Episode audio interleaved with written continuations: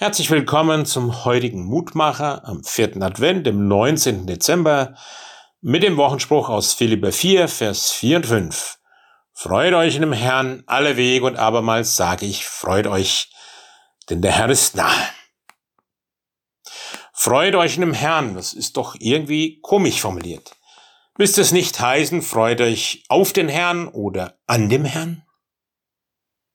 Eine eigenartige Formulierung, die uns vielleicht etwas sagen will.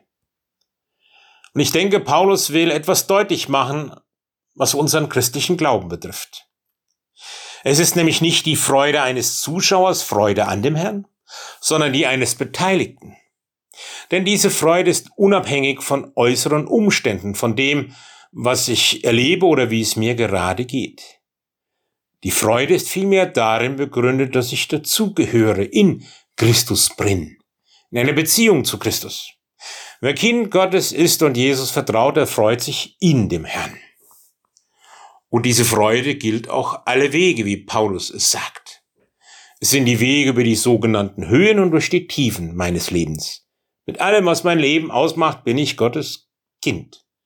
Und Freude in dem Herrn ist die Freude darüber, dass ich dazugehöre, ein Teil der Familie Gottes bin und beteiligt bin an dem, was Familie bedeutet.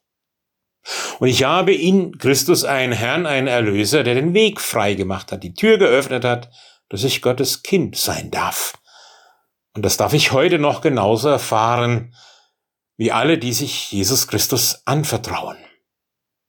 Und seine Nähe erfahren Kinder Gottes hier und heute und darum sind sie unabhängig von den äußeren Dingen, weil sie abhängig sind von Jesus Christus, ihrem Herrn. Darum freut euch in dem Herrn alle Wege und abermals sage ich, freut euch, denn der Herr ist nahe.